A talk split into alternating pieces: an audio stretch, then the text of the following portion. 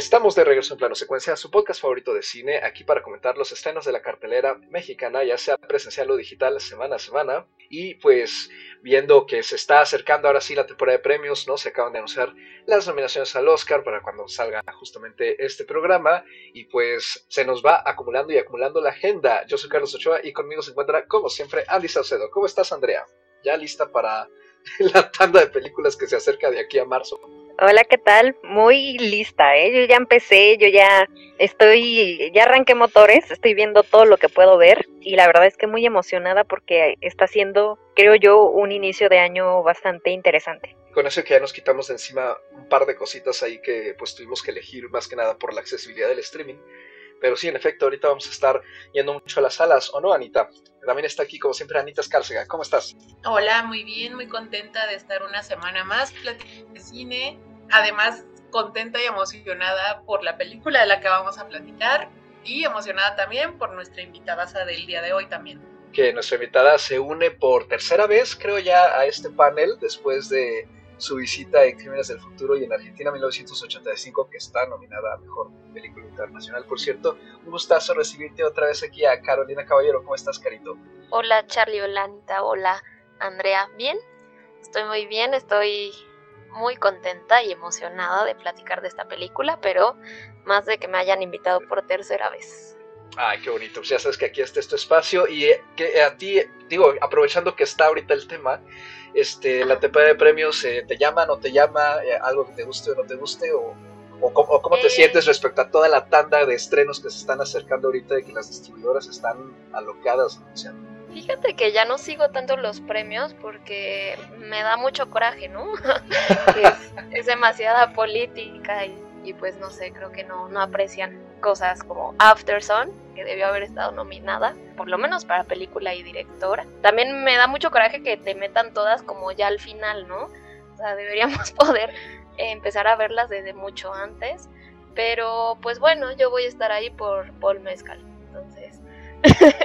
sí, voy a estar echándole un. Qué bueno, y pues justamente uno de estos estrenos es el que nos compete en esta ocasión, que es nada más y nada menos que la decisión de partir, uh, Decision to Leave Hyojil Gilsim, de el director coreano Park Chan-wook, que pues ya con su larga trayectoria regresa una vez más para darnos otra historia sensorial que nos seduzca y en esta ocasión es un misterio de romance producido en 2022 protagonizado por Tang Wei y Park Hae-lee la película fue seleccionada para competir en la Palma de Oro del 2022 en el Festival de Cannes y ahí mismo Park se ganó el premio a Mejor Director y estuvo preseleccionada ahora para la categoría de película internacional los Oscar, que eran entre las 15 finalistas y pues desafortunadamente como nos se dio a conocer hace ya un par de días, eh, no quedó entre las cinco finalistas, no, no consiguió colarse, digamos, en ese quinteto, pero pues ya tiene la distinción, de cierto modo, de haberse quedado bastante cerca.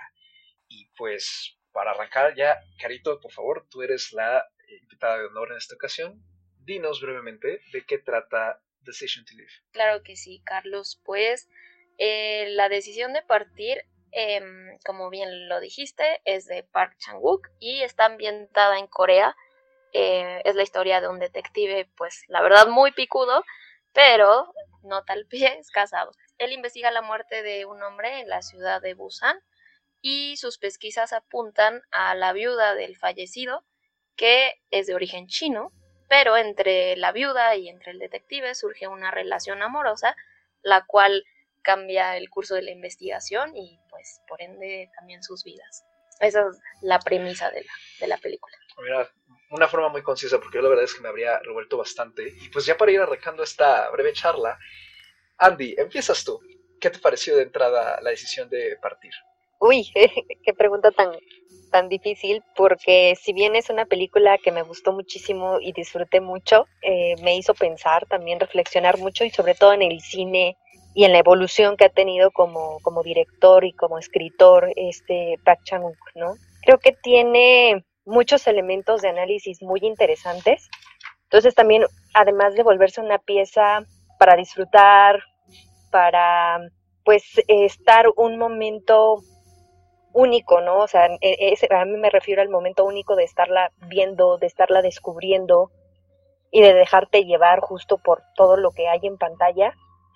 pues se presta muy bien hacer un análisis post película, ¿no? De, no solo de la historia, de las actuaciones, de, toda la pieza en sí, sino de, de, la evolución que ha tenido el director, ¿no? Creo que eso fue una de las cosas que más disfruté, ¿no? A pesar de que lo he leído y a lo mejor aquí se va a comentar, quizá no sea su mejor película o la película más, más destacada o más alabada, sí creo que es un, un trabajo que demuestra no solo su capacidad como director y como escritor, sino como un creador también ¿no? de, de historias y de transformarlas y de narrarlas. Creo que algo que disfruto mucho de, de del cine de Park Chan-wook es justamente su narrativa. Me encanta.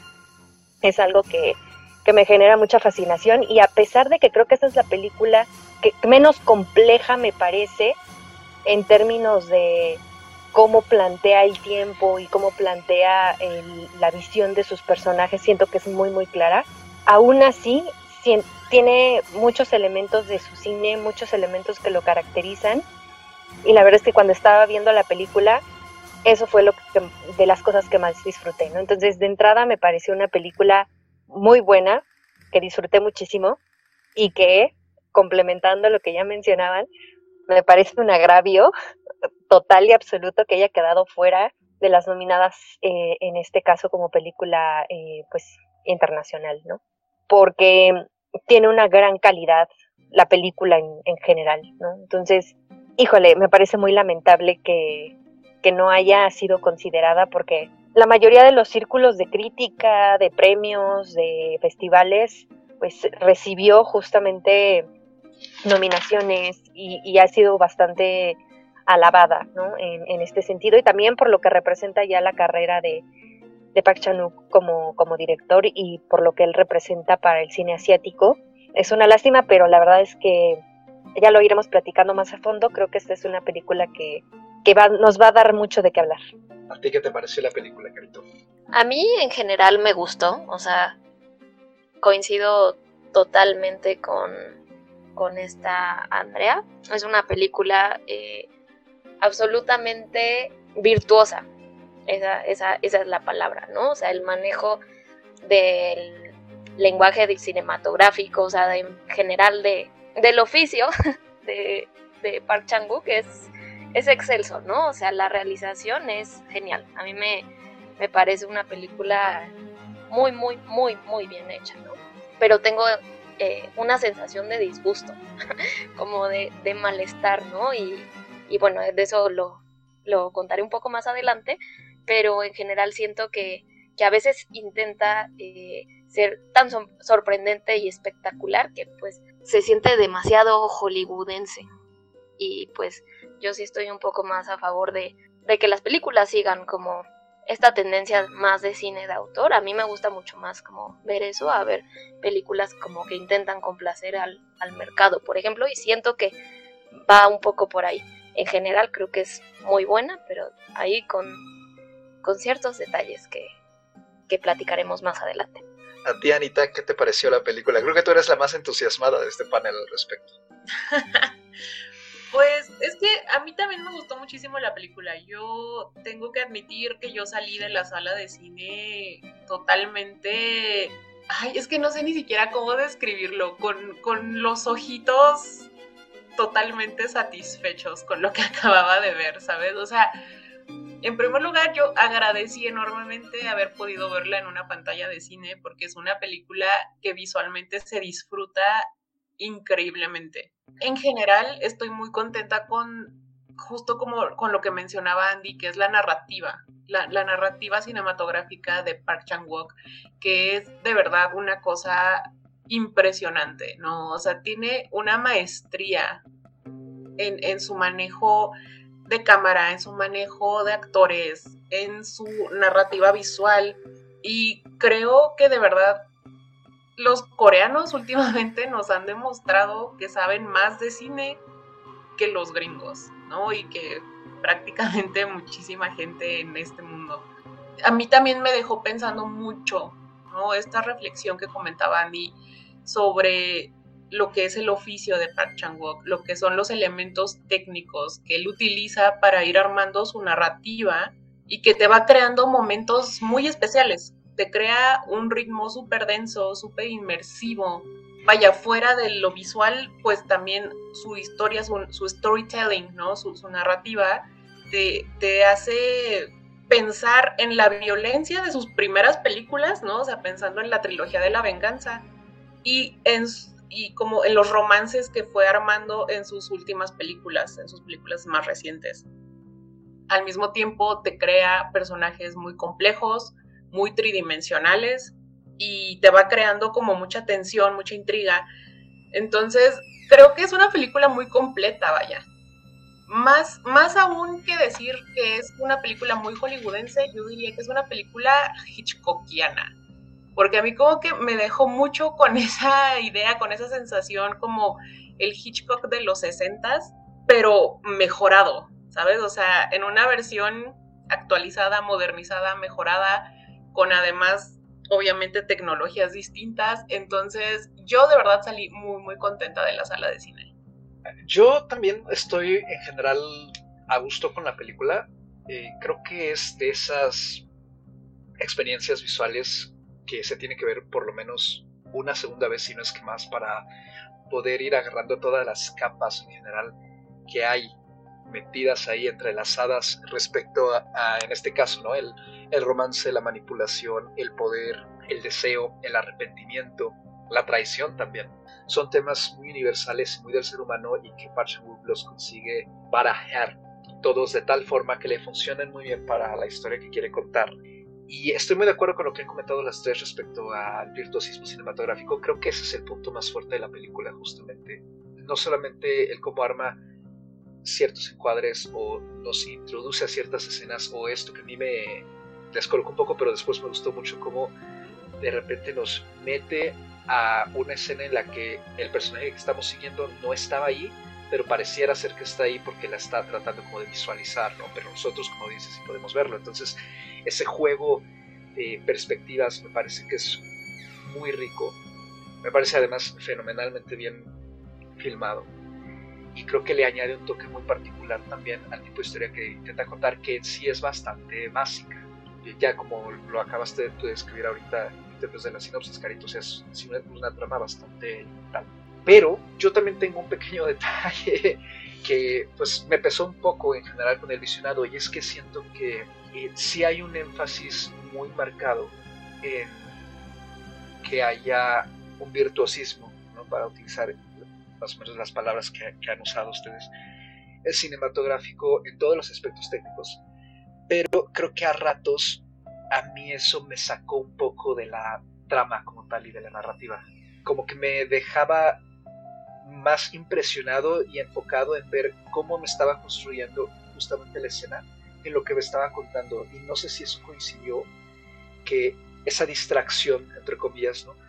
que yo sentí ocurrió en momentos quizá importantes de la trama o más que nada importantes en términos de la inversión emocional que hay que tener con los personajes, que a mí me terminó sacando bastante de la historia en general y como que ya no, no conecté ni con el romance, no conecté con los personajes tampoco y me costó mucho seguir este, pues sí, o sea, esta obsesión de él por ella y esta relación que ellos establecen, sobre todo a partir de cuando él se muda a esta comunidad que se llama, recuerdo, se llama Ipon, esta ciudad, y ella lo sigue después. A partir de ahí siento que la película como que adquiere una velocidad distinta y a mí fue cuando me dejó de funcionar la relación, pues, ¿no? Y los personajes en sí, o sea,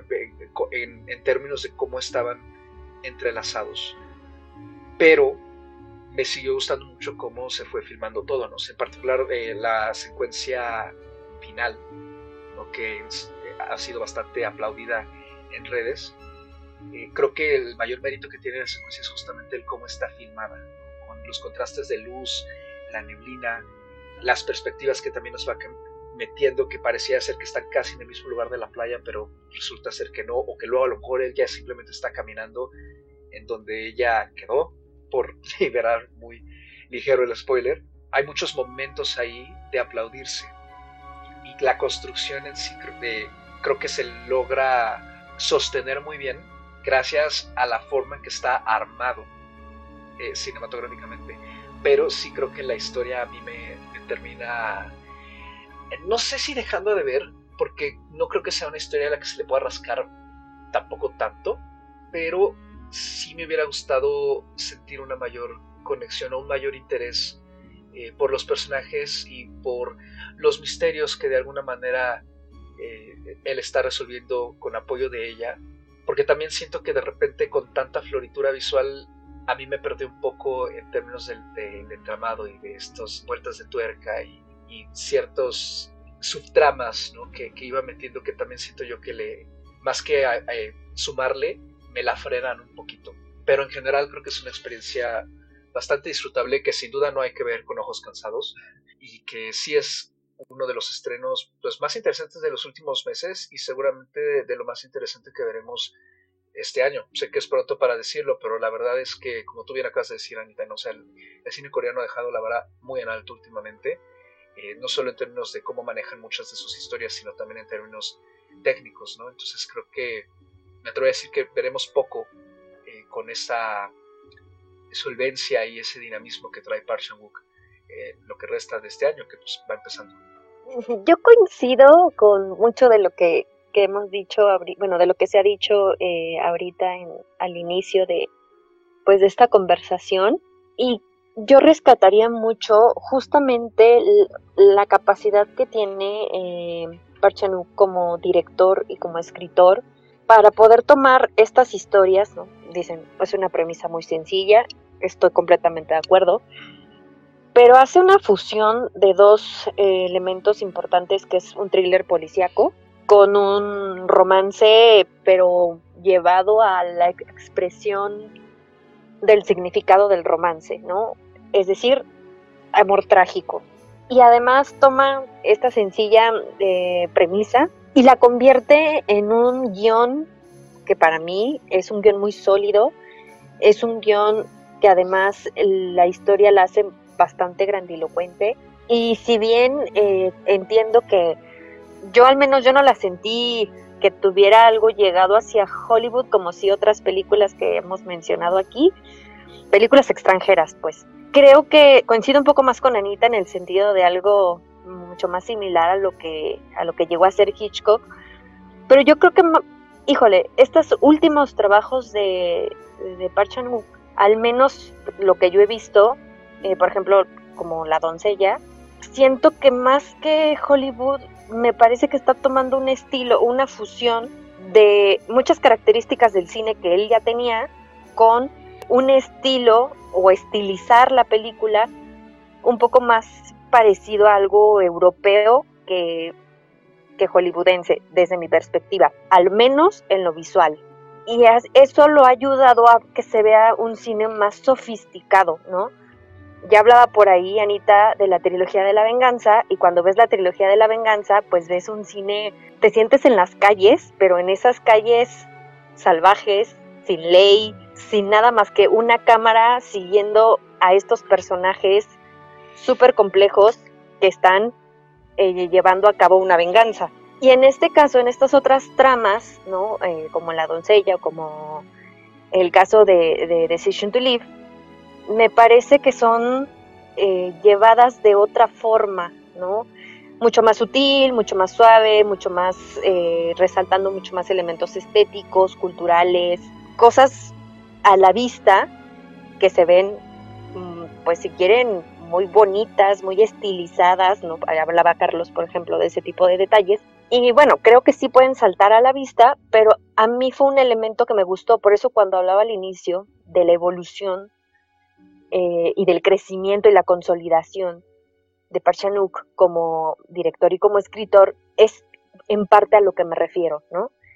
Este cambio, este twist que ha sabido dar desde la trilogía de la venganza a otro tipo de películas en donde vamos a ver muchos elementos similares como cómo se maneja el amor, cómo se relacionan las parejas, ¿no?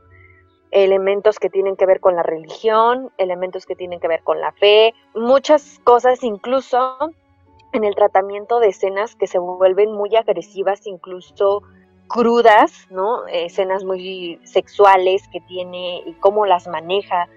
Y que en esta película, por ejemplo, todo es tan sutil en ese sentido que incluso la tensión, ¿no? el romance que hay, el amor que, que, se siente y el interés y la obsesión, ¿no? todas esas emociones que hay entre los protagonistas, se sienten sí controladas, pero a la vez sabe cómo explotarlas tanto en diálogo como en pantalla, como en el manejo de los actores. A mí me parece que hizo, mantuvo mucho su esencia, pero también giró en ese sentido en muchas cosas, elevó otras y siguió siendo el mismo director intenso, ¿no? El mismo director que te sabe dar estas eh, eh, historias sencillas, pero meterles un toque de, complejidad en cómo las cuenta, que hace que sientas fascinación por lo que estás viendo. Al menos yo sí, cuando veo una película de él, al inicio hay veces que no sé qué estoy viendo, pero llego a la mitad de la película y sigo fascinada por muchas de las cosas que me muestra, ¿no? Y, y voy hilando y voy entendiendo y sobre todo me gusta cómo maneja sus personajes. La verdad es que sus personajes, muchos de ellos son personajes bien complejos y son personajes bien humanos, ¿no? Que manejan unas emociones muy intensas. Y cuando solemos ver, pues, el cine asiático, justo nos damos cuenta de ese choque cultural, de cómo vivimos nosotros, ya sea por cultura, por familia, por educación, por lo que sea, cómo vivimos ciertas situaciones y cómo expresamos ciertas emociones. Y en el cine asiático hay cosas que, que, te generan una barrera, ¿no? Que te parecen a veces incomprensibles o que te pueden parecer demasiado intensas. ¿no? Por eso hay directores asiáticos con los que hemos conectado mucho. Aquí ya hemos hablado de varios o de algunos de ellos eh, que vamos siguiendo también muchos que tienen eh, pues un estilo, ¿no? y que también se consideran eh, trabajos de cine de autor, pero en este sentido sí es un choque, ¿no? En el caso de los, de los personajes que, tiene Park Chan en sus películas, son personajes, se va a oír raro la palabra, pero me parecen muy monstruosos en el sentido en que tienen una complejidad pues tan alta a veces, pero a la vez son tan emotivos y a la vez son tan fuertes, tan explosivos, que al menos a mí me genera mucha fascinación. ¿no? En este sentido, en la película de Decision to Live, aunque se sienten más contenidos, tienen un aura justamente de misterio, tienen un aura de, híjole, de contención, pero me transmitieron muchísimo. Al menos yo sí logré conectar mucho con los personajes y creo que esa química que hay entre los dos personajes se lleva por mucho prácticamente todo lo que gira alrededor de la película. No digo que no sea interesante, pero la parte y la intensidad que manejan sus protagonistas y vaya, los diálogos, o sea, a mí me encantan los diálogos y las interacciones que tienen los protagonistas. A mí eso me llenó muchísimo. Me pareció que está muy bien desarrollado y muy bien eh, llevado a nivel visual. Yo coincido en varias cosas sobre esta parte como del que mantiene Park Chang-wook mantiene esta esencia, ¿no? Aunque pues es una historia como muchísimo más sencilla, logra, o sea, lo magistral de esto es que, logra, que visualmente, o sea, cinematográficamente te la cuenta, eh, como ya dijimos, ¿no? De una manera excelsa, pero eh, yo sí siento que esta gran eh, virtuosidad se pierde como al intentar complacer a, un público. O sea, yo sí siento que, que sí hay este choque cultural, pero a la vez se intentó pues dejárselo un poco más sencillo, ¿no? Al público occidental. O sea, yo sí creo que, hay una pretensión de llegar al, sobre todo a, los europeos y a los gringos, como de una forma un poquito más fácil. No sé, esta, esta es como la parte que a mí me deja como este, este sabor de boca como bastante extraño, porque pues ves la diferencia, ¿no? Por ejemplo, entre Old Boy y, esta película y la decisión de partir. Y bueno, sabemos que el presupuesto eh, más choncho te permite hacer cosas como más eh, grandilocuentes, cosa que pues se nota, se nota completamente y, yo noto que pues es una película eh, hecha para, incluso para festivales, ¿no? Eh, es muy curioso que no haya entrado en, en muchos de ellos. Pero bueno, yo creo que eso ya es como un tema que va más allá de la misma película, porque como ya dijimos, es, es excelsa. Retomando lo de Old Boy, me, me, me recordó mucho, bueno, es, es más bien como una comparación, ¿no? Como la escena, la secuencia del restaurante en, de sushi en Old Boy contra la secuencia del sushi aquí, ¿no? En la decisión de partir. Porque ves como personajes completamente opuestos y que esto también tiene que ver con lo que dijo Anita sobre el desarrollo y sobre todos los personajes de este director que son sumamente complejos y puedes notar, ¿no? O sea, puedes, eh, o sea, no solo porque son unos actorazos, pero también porque eh, el lenguaje te permite como notar, ¿no? Como esas diferencias entre cada uno y cómo cada personaje pues lleva su historia, ¿no? Entonces, regresando a esta parte de la comida, de, del sushi, pues ves como en Old Boy se agarra el, el pulpo, o sea, después de estar encerrado 20 años, agarra el pulpo vivo, se lo traga literalmente y, ves como este descuido, ¿no? De, en el personaje, de que pues es alguien que, que está descuidado, ¿no? Lo contrario al personaje de Song Seo Rae, que es súper delicada, es una, un personaje extremadamente delicado, ¿no? Y esto también a mí me hizo pensar mucho en, en el arquetipo de la fe fatal, pero en Asia. O sea, es un personaje que no sigue eh, el protocolo, no, no, no, no es protocolo, pero no sigue como eh, las características, ¿no? De una fan fatal típica del cine noir, sino que es una mujer, o sea, a pesar de que sí es una mujer bastante sensual, es sumamente tierna, ¿no? Es una mujer muy delicada, es una mujer muy sutil y pues sobre todo al inicio, cuando em, esto lo recordé justo por, por esta parte del sushi, ¿no? De cómo muy delicadamente abren la caja, creo que no sé si la caja es la que se llama vento o es como otra cosa, pero abren la caja de sushi, eh, lo comen como gran delicadeza, como se se limpia la boca, ¿no? O sea, como que es, es algo que a mí me llamó muchísimo la atención, pues ver como este giro, ¿no? En, en, este arquetipo que, que, usualmente suele ser como alguien, eh, pues una villana, ¿no? Como mucho más, pues podrías verla como más fuerte, pero no, es, es una villana muy kawaii, ¿no? Y, y, creo que esto también es como por estas ideas y fantasías que, que hay en, en Asia, ¿no? Contrario a lo que hay aquí en, en Occidente que también me recordó mucho a Crimen y Lujuria o Deseo, Deseo Peligro, eh, la he visto así, que es una película de Ang Lee, donde también sale esta Tang Wei, y a las aventuras del joven Werther. Tengo ahí como un tema, o sea, quizá esto ya es como más, eh, más de braille mío, pero bueno, ya en, en la siguiente intervención. Yo creo que, o sea, yo estoy muy de acuerdo en, todo esto que mencionas, lo del giro en el arquetipo, tanto de la fe fatal como en el personaje, en su contraparte masculina. Porque algo que me gustó mucho de la película es justamente este cambio que hay en estos arquetipos, ¿no? Porque a pesar de que es una película considerada o clasificada como un, como una película de cine negro, pues los personajes sí tienen como este giro que mencionas, ¿no? Entonces, por un lado está el personaje de ella, que es muy tierna, es muy sensual, sí, pero también es como muy delicada y, y el personaje masculino, por otro lado, también es muy delicado, pero también es, es muy ordenado, es muy pulcro. ¿No? O sea, e, estos detallitos que nos va diciendo en la película, ¿no? Que siempre tiene toallitas húmedas, que siempre trae cremita de manos, la torpeza con la que se maneja cuando interactúa con ella, ¿no? Cuando le está tomando las fotos a las heridas que tiene en las piernas. A mí este tipo de detalles son los que me hacen pensar que esta película tiene una complejidad así tangible porque no solamente es la química entre los personajes, es el humor, porque también se maneja con, con, un sentido del humor. Son estas pequeñas interacciones, esos sutiles detalles.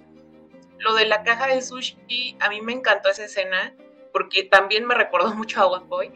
Pero además, lo que sucede después, ¿no? Más adelante en la, en la película, cuando, cuando ya pasaron muchas cosas y ya no le da una caja de sushi, sino que ya le da una comida ahí, que es la que le dan a todos los que están en, en el lugar este donde están los policías, ¿no?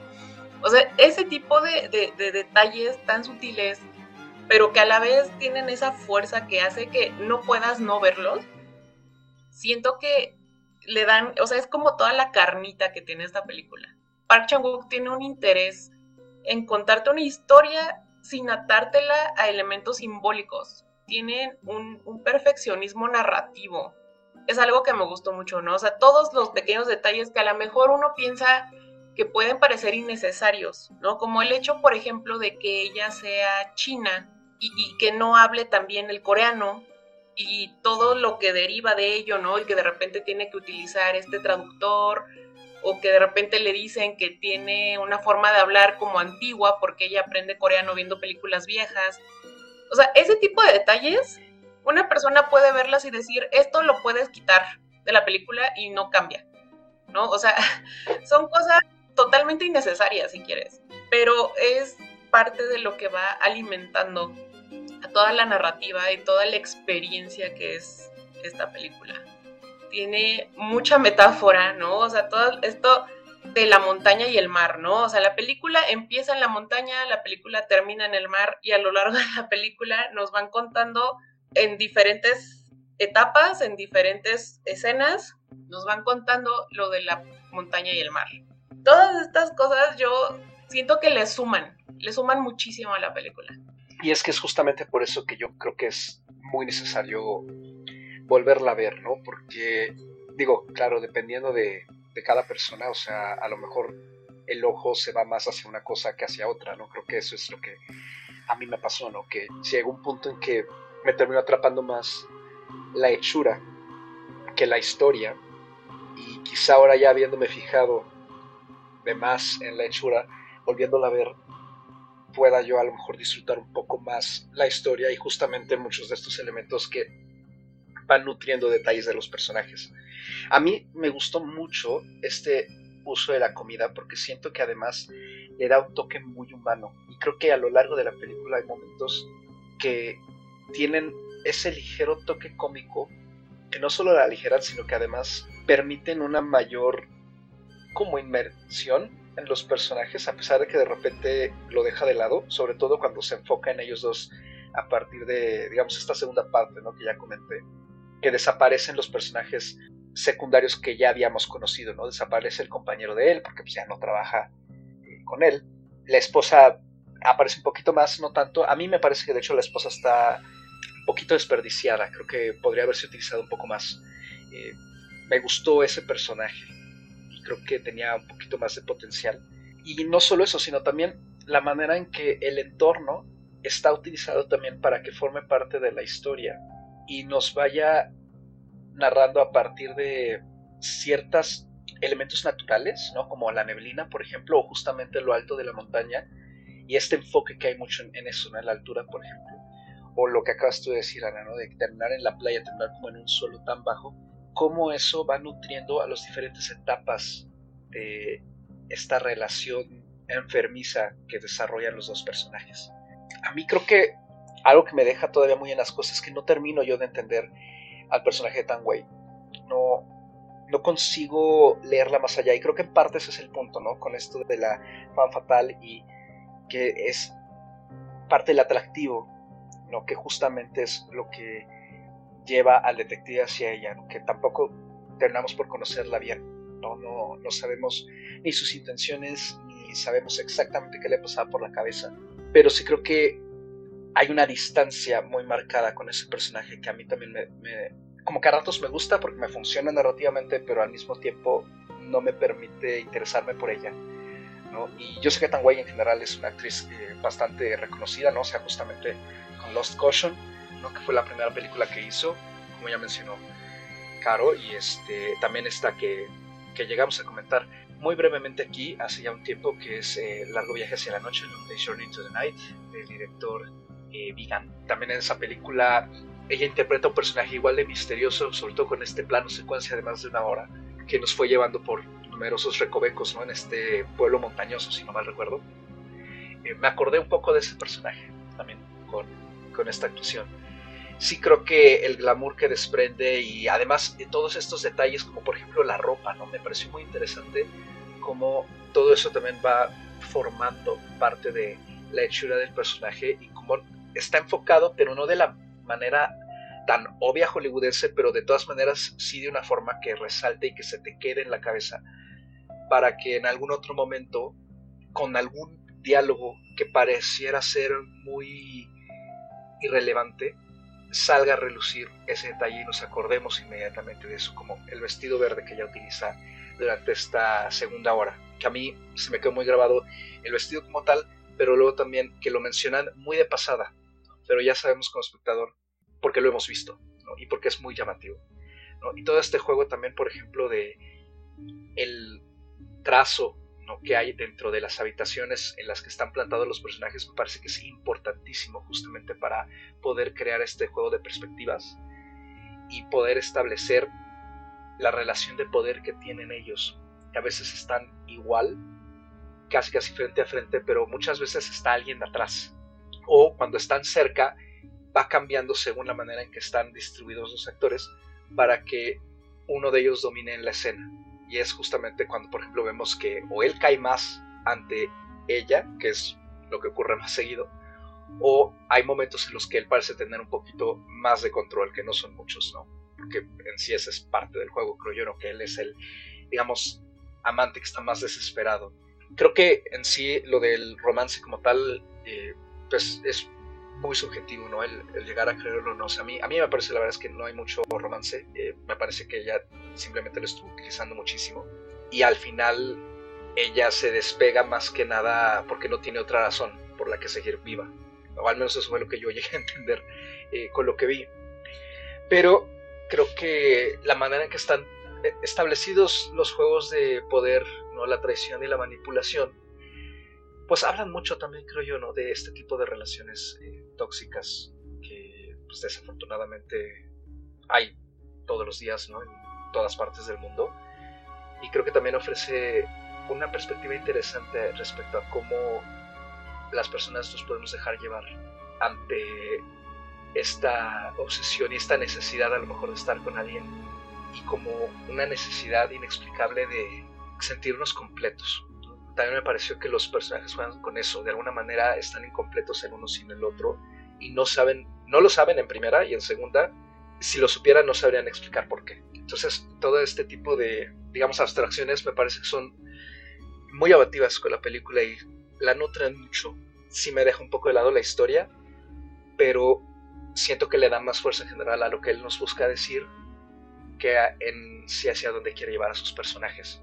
Mm, vaya, a mí, sí, es que es, complicado porque aquí sí estoy de acuerdo con Carlos, creo que todo esto es muy subjetivo en términos de, de la interpretación y del impacto que puedan tener los personajes en conjunto con la historia en el espectador, ¿no?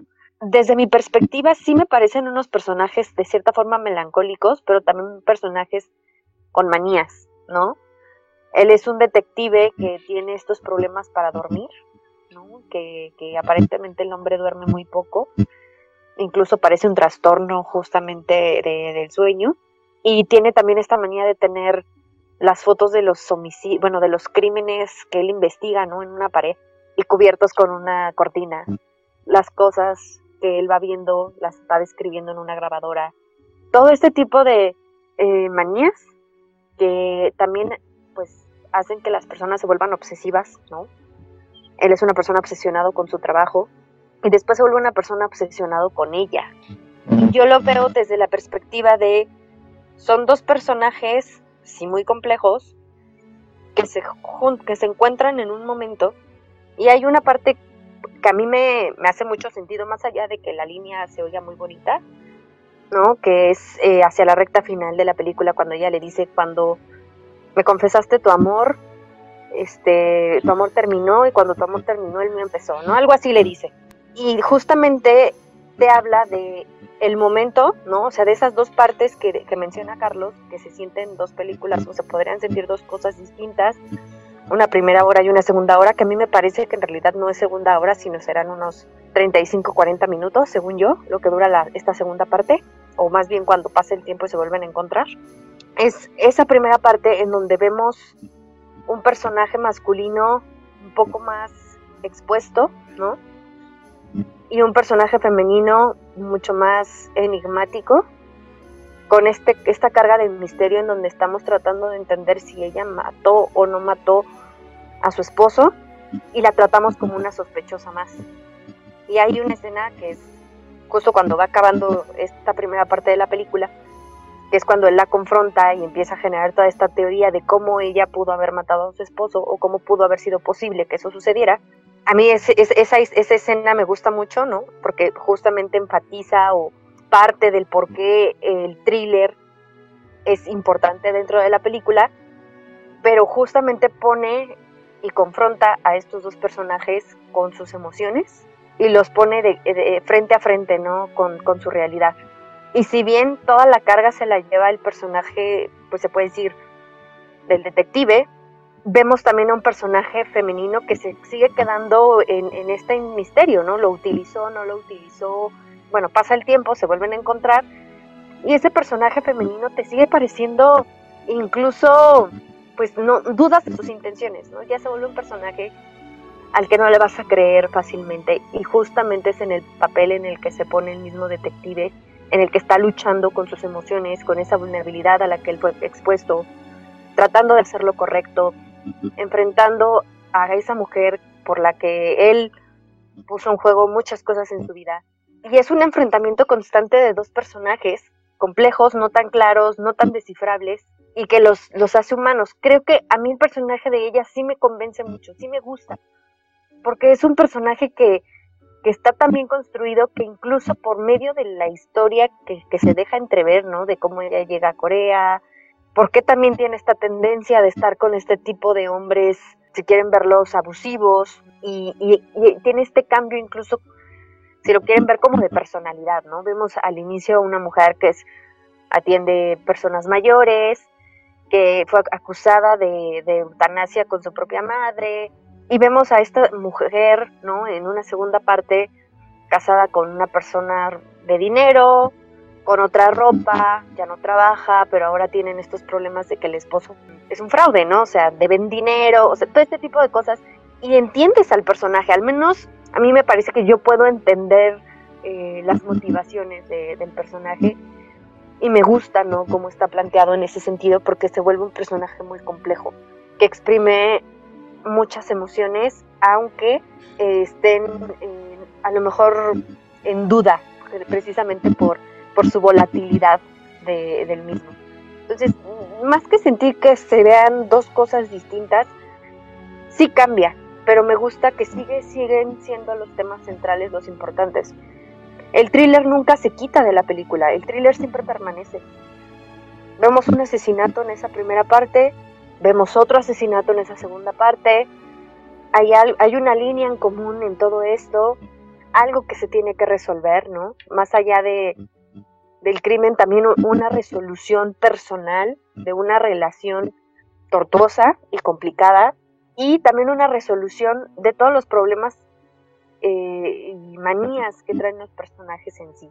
Eh, eh, estoy muy de acuerdo en esta parte, ¿no? De la trama y esta estructura, ¿no? Como pareciera en dos películas, te habla como, podría hablarte de personajes distintos, pero no, más bien es un, como ya hemos dicho, un magistral, ¿no? Desarrollo de personajes. Y sí, totalmente de acuerdo, las personas cambian, los personajes también, eh, también lo hace, ¿no? Y por eso hay em, esto que dijo Andy, ¿no? Por eso solemos identificarnos como con ciertos, eh, con ciertos personajes y pues creo que aquellas películas donde, donde está mucho mejor trazado el, el mismo, bueno, los mismos, puede llegarte más, ¿no?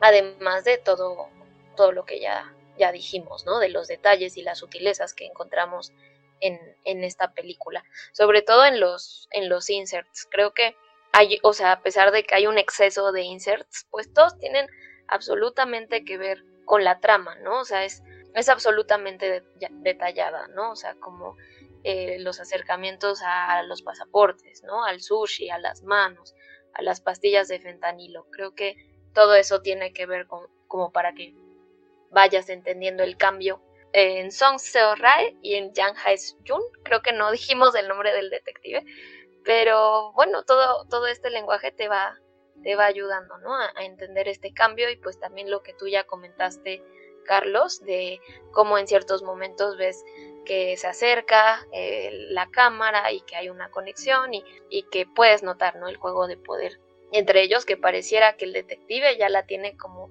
afianzada, pero no, al final este, no, no es así, ¿no? O sea, eh, ahora sí que es como una historia, eh, voy a repetir un poco lo que dijo Andy, ¿no? Como muy humana, ¿no? En, el que el amor, el desamor, el deseo, la traición, eh, terminan cambiando radicalmente la vida de, ambos, ¿no? O sea, a su esposa se da cuenta de, este cambio y decide mejor irse porque pareciera que llevan un, en la primera eh, parte pareciera que llevan un matrimonio como bastante armónico, pero poco a poco te das cuenta de que no, no es así, ¿no? La fachada de esta relación perfecta, ¿no? De dos personas aparentemente exitosas en lo que cada uno hace, pues cambia cuando llega esta Song Seo Rae y pues ves como eh, esta esta, digamos, fan fatal asiática cambia también, ¿no? En estas dos partes de la película, que creo que también eso es algo que,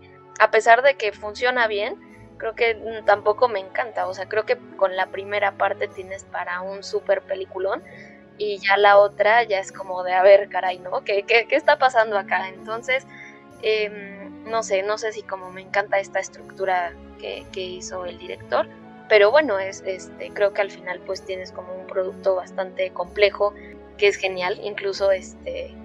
Pero bueno, también eh, regresando un poco a lo que comentaste al principio, Carlos, sobre que este virtuosismo te hizo perder la trama, yo también sentí eso. No sabía cómo ponerlo en palabras, pero sí, o sea, yo sentí como que la momentos como muy, muy acelerada, ¿no?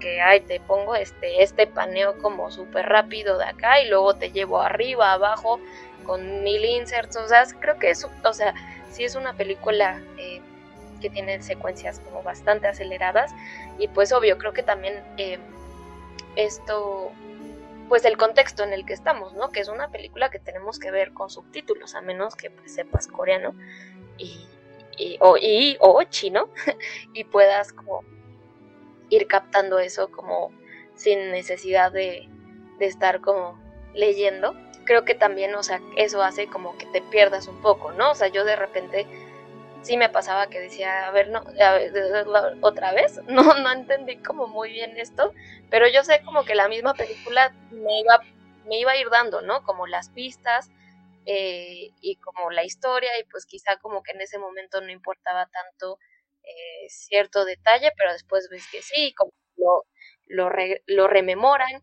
Entonces, creo que, bueno, a mí me pasó eso y creo que es por esto, ¿no?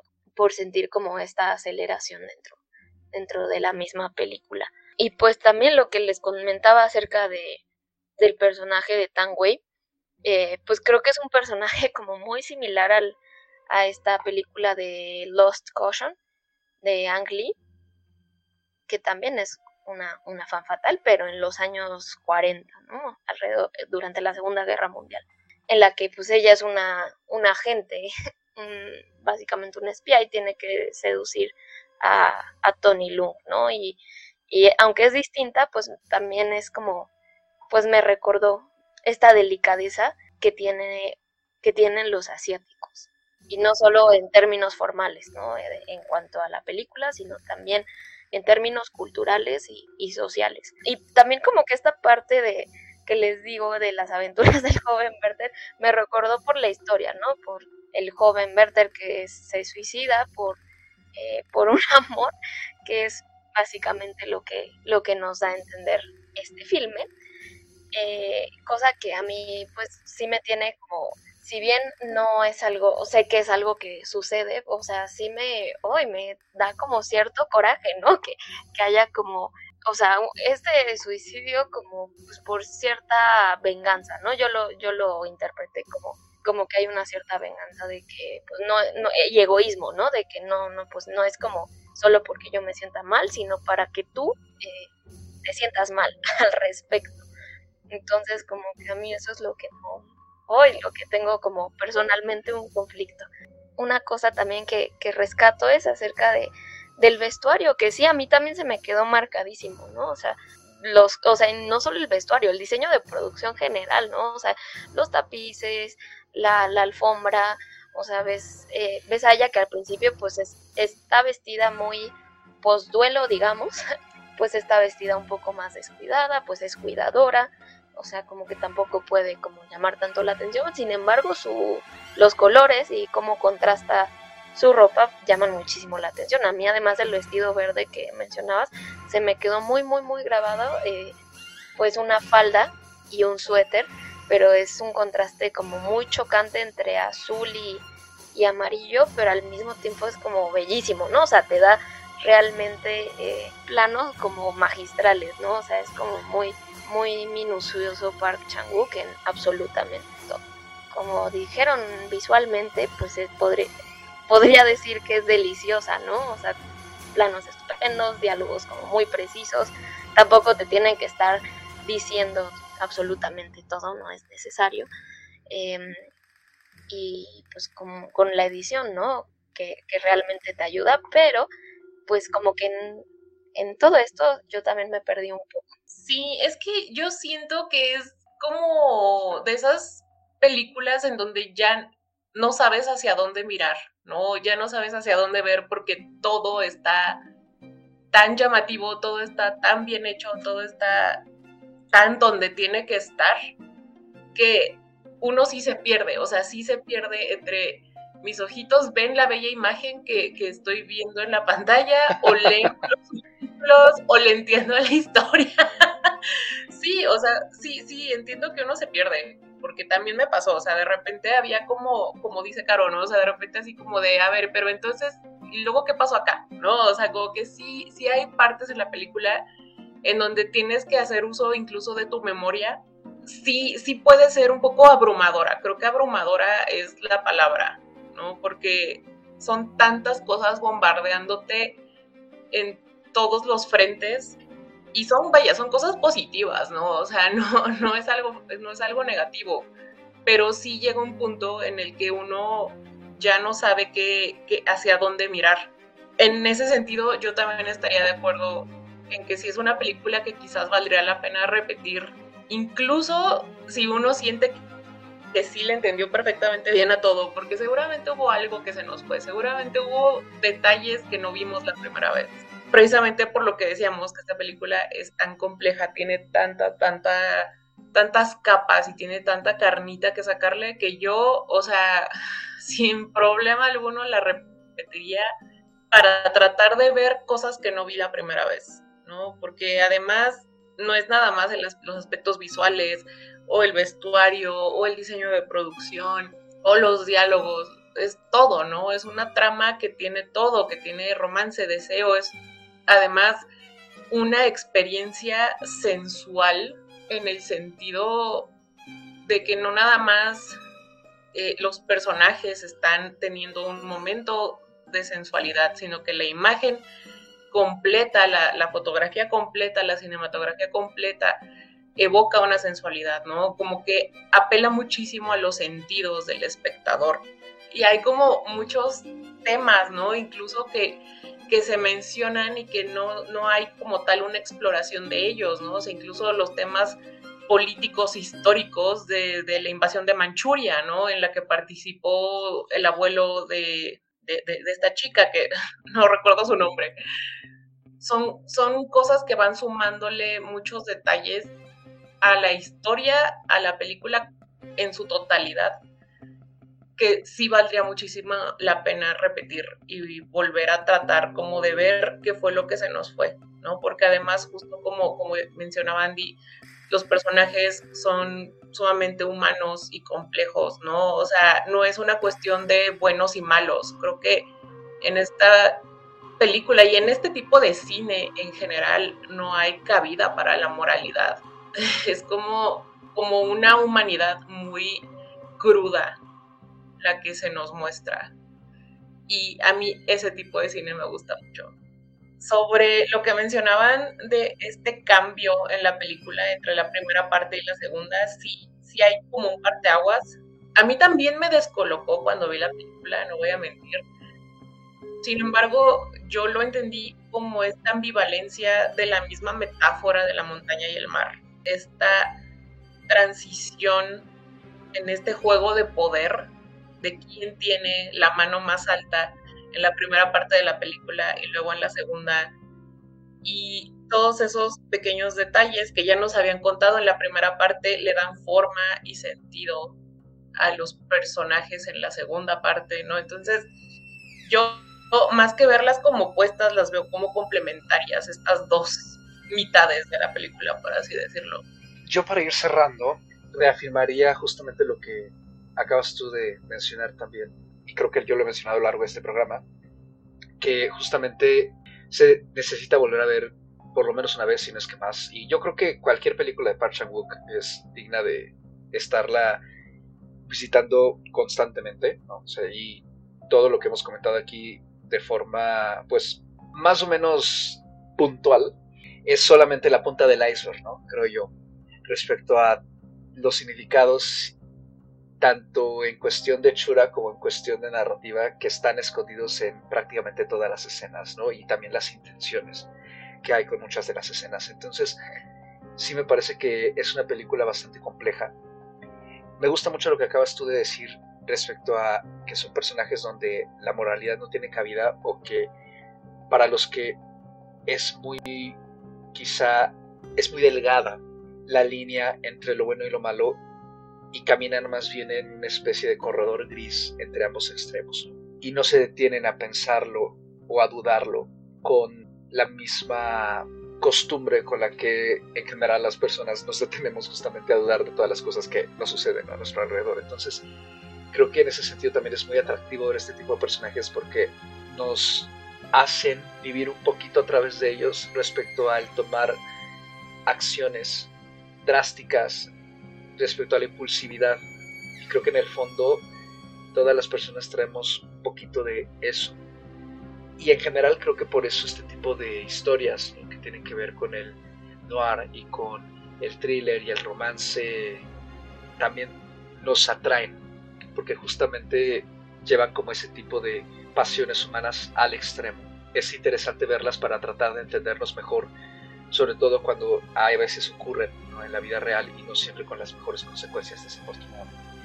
Entonces, sí creo que es una película bastante humana, a pesar de su grandilocuencia, que en efecto estoy de acuerdo con lo que tú comentaste hace rato, Carlos, ¿no? de que hay claramente un presupuesto amplio ¿no? detrás de Decision to Live sí hay una diferencia notable, ¿no? Y creo que es de aplaudirse, ¿no? De que a un director de su trayectoria se le haya dado ya ese presupuesto, además se le debiera de haber dado antes, en todo caso, mucho antes.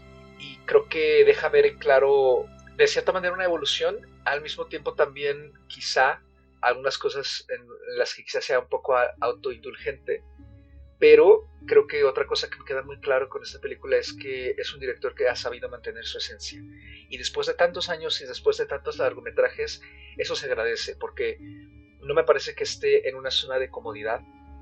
Me parece que sigue intentando hacer cosas nuevas, narrar de formas nuevas o jugando con las que él ya sabe y con las que nos ha mostrado en el pasado, al contrario de muchos otros directores de trayectorias similares que hemos visto, algunos de ellos incluso los hemos comentado aquí en algunos programas, que más que tratar de hacer algo novedoso o de seguir jugando con el medio, se han asentado en una zona de confort en todo sentido, ¿no? Técnico y narrativo y simplemente nos dan más de lo mismo.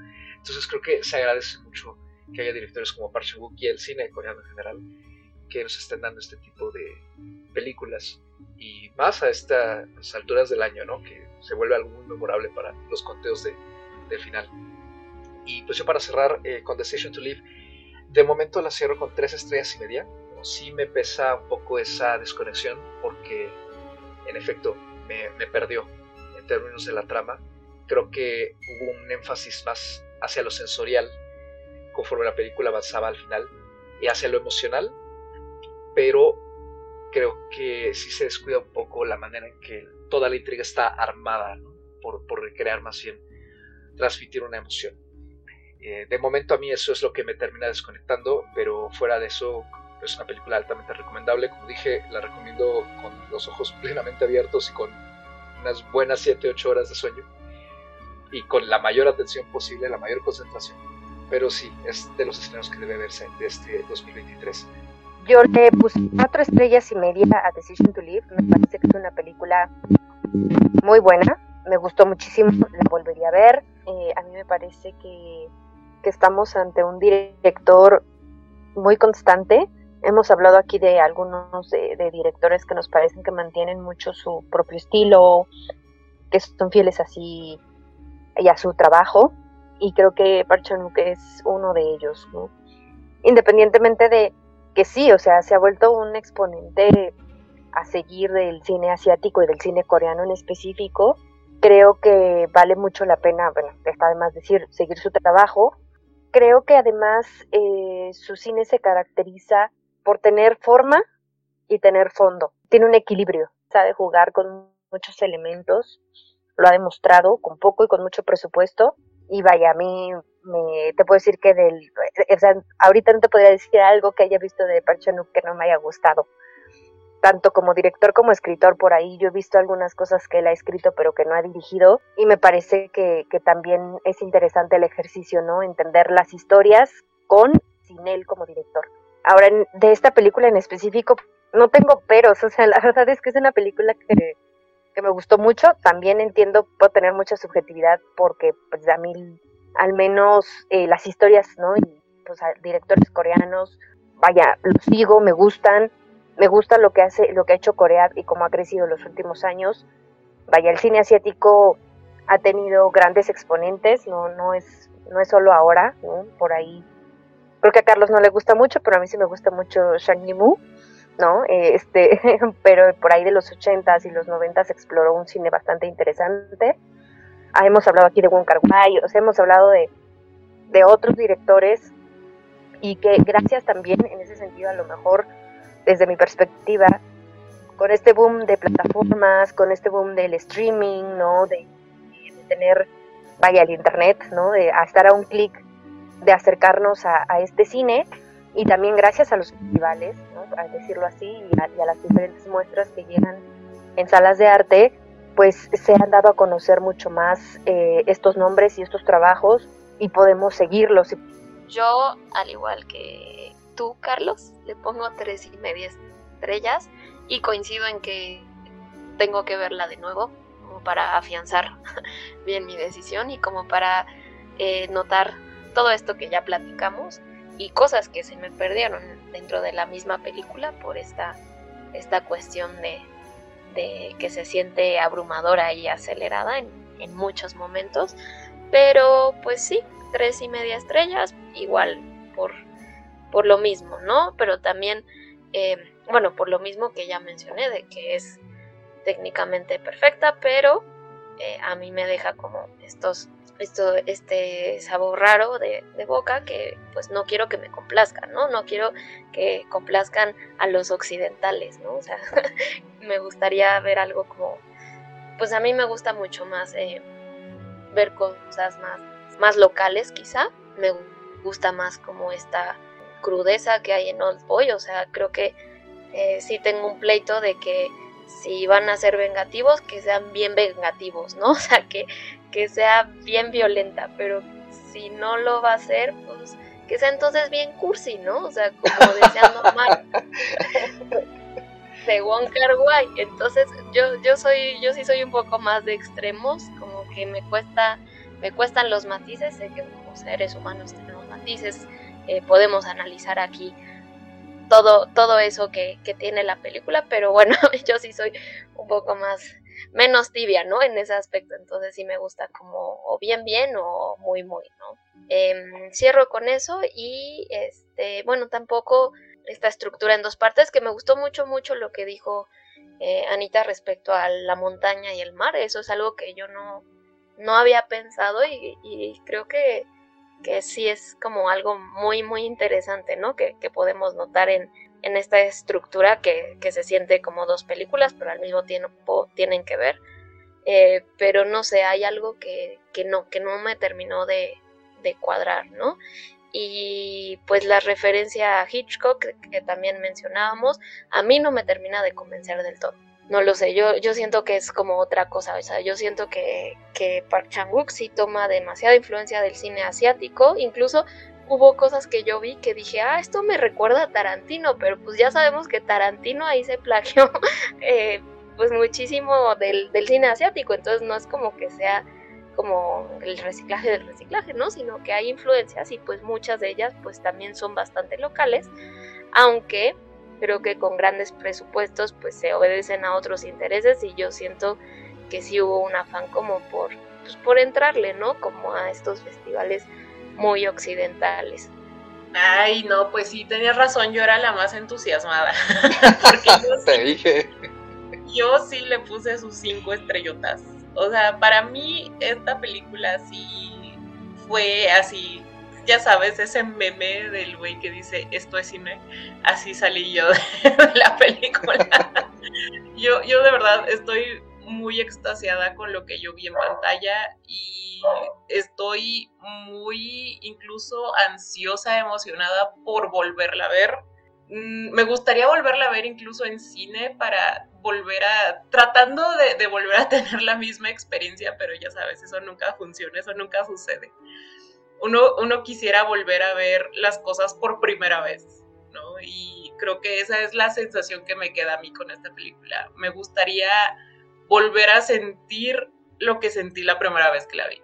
Sin duda se va directo para mi top de este año, bueno, en realidad desde el año pasado, y ya ya dijimos esa lista, pero creo que definitivamente entra, ¿no? O sea, sale de Y entra Decision to Live. Vale muchísimo la pena, vale muchísimo la pena abrirle las puertas de nuestros corazones a este tipo de cine, a directores asiáticos, a cine que no estamos acostumbrados a ver tan todos los días, ¿no? Porque por cuestiones culturales y geográficas estamos muy cerca de Estados Unidos y muy cerca de lo que Estados Unidos conoce como cine. Y creo que sí puede haber algo de lo que dice Caro, de que a lo mejor sí hay una intención del director de, de complacer a un público occidental, pero al mismo tiempo creo también que sí hay fuertes influencias, lo mismo, ¿no? También ella lo mencionó, hay fuertes influencias del cine local, incluso podría decir que del manga.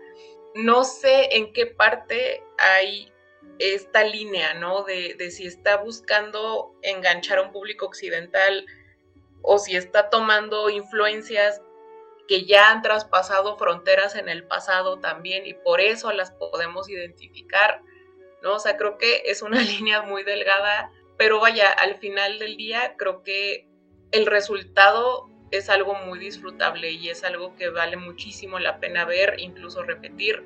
Entonces, pues yo me quedo con cinco estrellas para, para Decision Today. Y con eso termina esta breve discusión de esta película que todavía pueden encontrar, pues, tiene recién estreno en los circuitos alternos y va a ir circulando alrededor de la República conforme avancen las semanas. Esperemos que no haya copias suficientes para que en todas las principales ciudades y estados puedan disfrutar de lo más nuevo de Parching Book y si no, lo más probable es que termine alguna plataforma.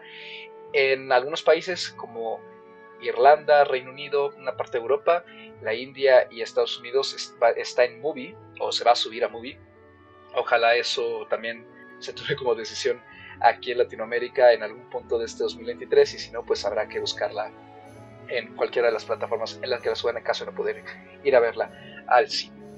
Y pues ya nada más nos queda eh, la breve recomendación de este episodio que le toca a nuestra invitada de honor. Y pues, Carito, cuéntanos brevemente eh, qué traes para nuestra audiencia que tienen que buscar. Bueno, yo ya mencioné mis recomendaciones, que son eh, Afterson. Para mí, Afterson fue la epítome, el fin del cine. Ya no existe otra película. Y fue lo que comentábamos antes, antes de entrar, ¿no? De que vi Afterson y ya puedo ver puedo no ver otra película, ya fui feliz. Entonces les recomiendo mucho, mucho Afterson, eh, que ya sabemos que está en movie y en algunos cines. Pero bueno, respecto a esta película, yo les recomiendo mucho eh, también esta que mencioné, Lost Caution, que se encuentra como Crimen y Injuria o Deseo Peligro, que es de Ang Lee y es un drama eh, político de época. también pueden ver a Tang Wei obviamente mucho más joven ahí, pero es, es una gran, gran, gran película, de verdad.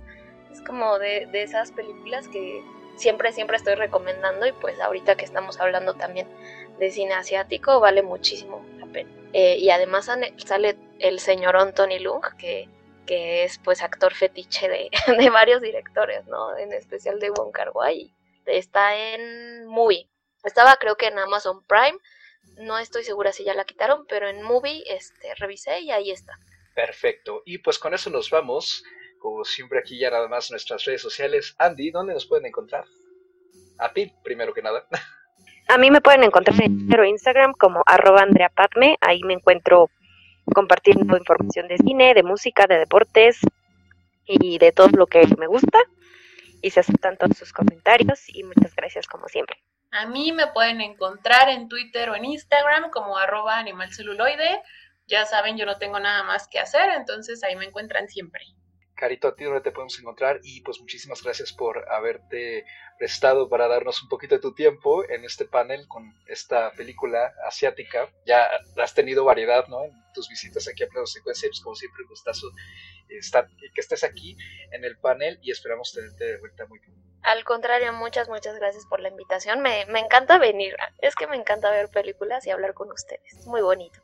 Entonces, em, bueno, me pueden encontrar en Twitter o Letterboxd, eh, arroba maca-zzz. Y eso es todo. Y a mí me pueden encontrar en Twitter como arroba mrcarlos8 en a minúscula. Lo mismo con ese handle me encuentran en Letterboxd también para que vayan ahí viendo lo que estoy disfrutando o no en sí en estos días o miniseries. Ya ven que ahí también se pueden registrar miniseries. Y pues lo mismo, comentarios eh, sobre cine, libros, música, en la vida y demás serán bienvenidos colocados según sea el caso. Este programa, como todos los demás, lo pueden encontrar en su plataforma de podcasting preferida. Y pues sigan sintonizándonos para toda esta temporada de premios que algunas películas ya hemos hablado de ellas, ¿no? Ya hablamos de Elvis, ya hablamos de todo en todas partes al mismo tiempo, de Top Gun Maverick, bueno, a Avatar 2 no le vamos a dedicar ningún programa, desafortunadamente no, no cabe en nuestra apretada agenda, pero algunas de las que están nominadas a Mejor Película ya cuentan con un programa emitido en alguno de los meses anteriores y pues habrá algunas otras que iremos tocando poco a poco, así nos agarra el fin de año, ¿no? Es, pero pues como siempre, para cine siempre hay tiempo. Muchísimas gracias por escucharnos, cuídense mucho, disfruten de la oferta que hay en casa o en la cartelera y nos escuchamos en la próxima emisión.